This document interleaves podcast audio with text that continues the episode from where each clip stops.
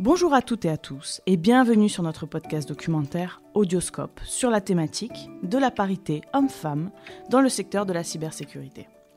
Ce sujet découle d'une enquête menée par Deloitte en partenariat avec le CEF6, Cercle des femmes de la cybersécurité. Retrouvez Anne-Sophie Reyes et Solène Prémé, consultantes Deloitte en cybersécurité, ainsi que Akima Kadri Damani, responsable cybersécurité et adhérente trésorière du CEF6, ainsi qu'Aurélie Ganga, chargée de la communication et des relations institutionnelles du CEF6.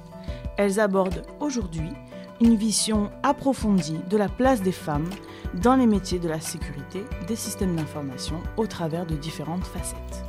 Pour commencer, nous vous proposons ce podcast par Akima Kadri Damani, responsable cybersécurité et adhérente trésorière du CEF6, qui va s'attarder sur le rôle du système éducatif pour les femmes dans les métiers cyber et de façon plus générale des systèmes d'information.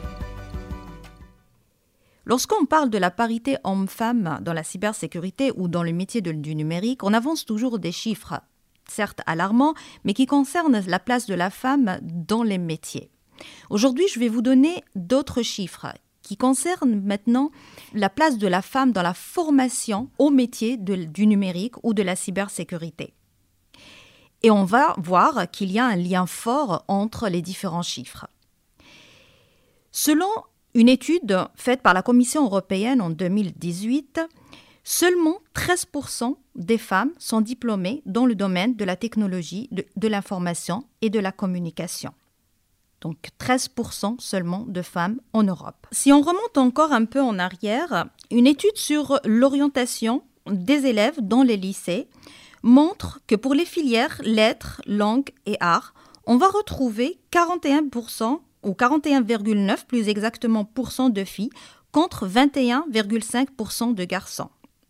Par contre, pour la filière sciences de l'ingénierie, on va trouver seulement 2,5% de filles contre 14,1% de garçons.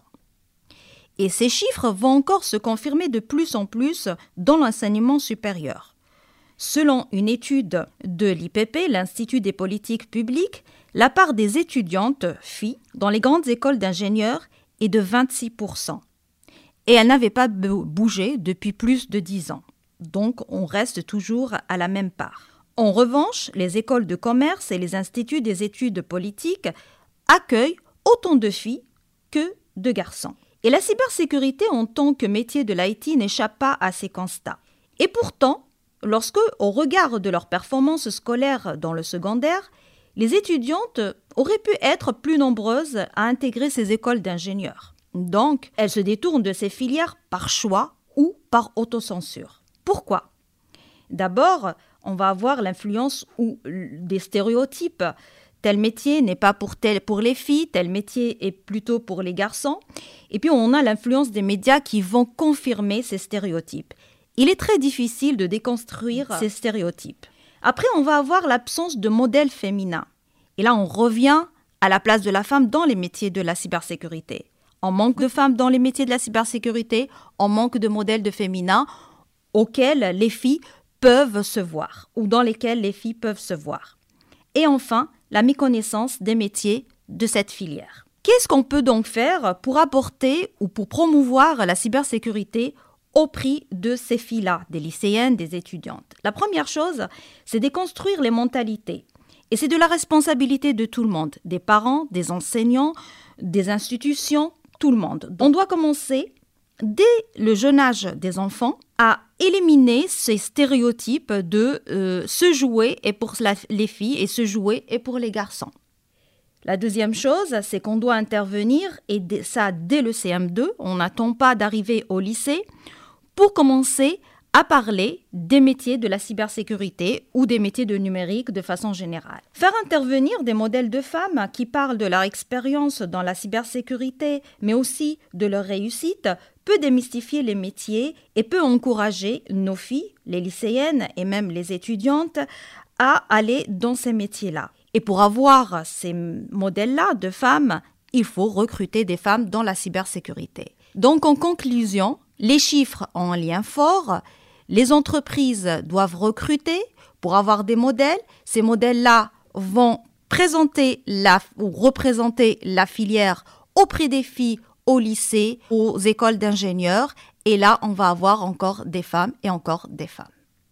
De quelle façon le recrutement et la formation en entreprise impactent la parité dans le milieu de la cybersécurité? Aurélie Ganga, chargée de la communication et des relations institutionnelles du CEF6, va aborder ce sujet plus en détail.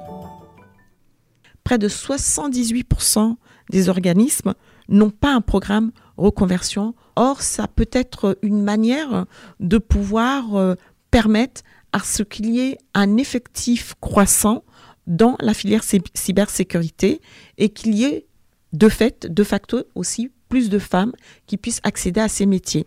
Par exemple, une femme qui travaille au service marketing, elle peut euh, euh, bénéficier d'un programme de formation pour aller vers la filière cybersécurité, puisque la cybersécurité est transversale au sein des entreprises. Donc, euh, à tout niveau, on peut former des gens pour pouvoir augmenter les effectifs dans ce secteur qui manque cruellement d'experts. L'autre point qui est très intéressant, c'est que par rapport aux formations certifiantes, on constate qu'il y a à peu près 44% des entreprises qui proposent à leurs salariés de passer une certification. Ça aussi, c'est un moyen de pouvoir euh, monter en compétences. Le secteur de la cybersécurité est très technique. L'évolution technologique est permanente et donc euh, il est nécessaire en permanence d'apprendre et de pouvoir justement passer euh, des certifications qui pour les entreprises sont importantes puisqu'ils donnent un niveau de, enfin ne garantit pas mais donnent euh, un niveau de, de, de compétences sur les différents postes. Mais on constate aussi qu'il y a dans les postes qui assurent la sécurisation des systèmes d'information 10% de turnover. C'est en mouvement permanent et les gens ont besoin effectivement de pouvoir aller d'un métier à un autre. Par exemple, lorsqu'on est RSSI, eh ben, eh, on a besoin de pouvoir évoluer. On peut aussi aboutir à un métier d'encadrement, par exemple comme directeur des systèmes d'information. Et l'étude démontre aussi que, par exemple, sur les métiers de, de, DSI, ben, il y a très peu de femmes là encore une fois, il y a une euh, nécessité de pouvoir œuvrer d'une part à l'employabilité des femmes, mais aussi qu'il y ait une meilleure représentativité des femmes dans la filière euh, cybersécurité. Passons maintenant au type de poste occupé par les femmes dans les DSI, avec Solène Prémé, consultante de loi en cybersécurité. La cybersécurité est un domaine vaste qui offre de nombreuses opportunités et qui requiert des profils variés aux compétences hétérogènes. Qu'il s'agisse d'expertise technique ou plutôt orientée gouvernance, c'est cette diversité qui va permettre aux entreprises d'appréhender la menace cyber qui ne cesse de croître. Malheureusement, si je vous parle d'experts techniques en cybersécurité, la plupart d'entre vous vont imaginer un homme derrière ce profil, et certains seront même étonnés d'y trouver une femme. Cela est d'autant plus probable qu'aujourd'hui encore, les métiers les plus techniques de la cyber sont majoritairement occupés par des hommes. C'est ce constat que les résultats de notre enquête confirment, puisque l'on s'est aperçu que les postes majoritairement occupés par les femmes dans les métiers de la sécurité des systèmes d'information sont des postes de gouvernance et de management, comme la protection des données, le pilotage de projets ou encore la gouvernance de la sécurité.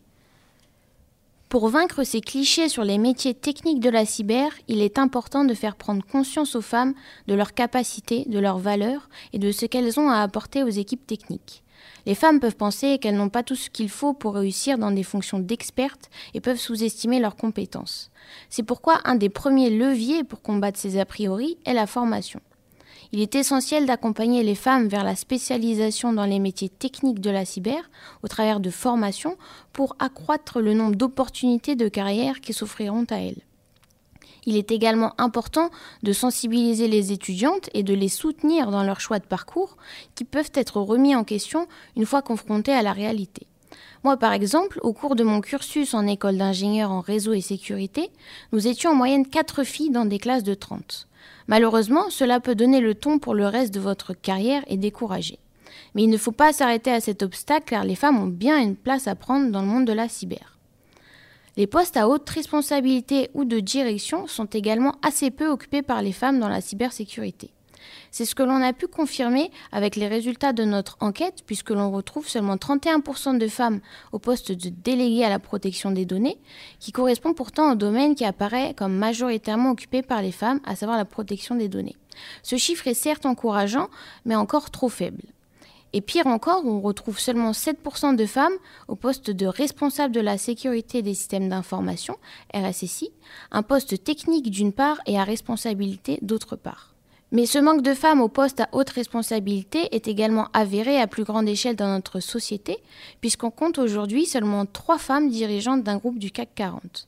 D'où la nécessité pour les entreprises de développer une culture interne qui encourage naturellement les femmes à prétendre à ces postes stratégiques. La parité au poste technique et à responsabilité est d'autant plus importante que la mixité a des effets positifs sur l'engagement des collaborateurs.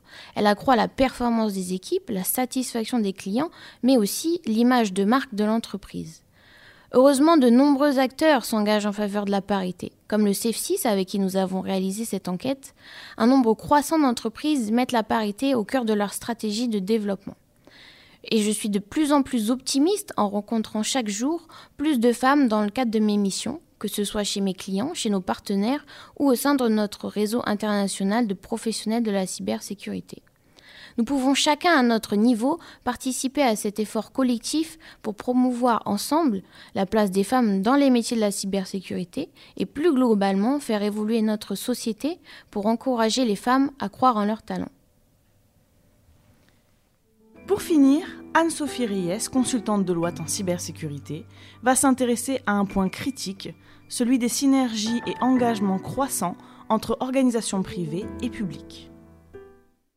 Au-delà du seul profit, nombreuses sont les entreprises qui cherchent à s'engager d'un point de vue sociétal.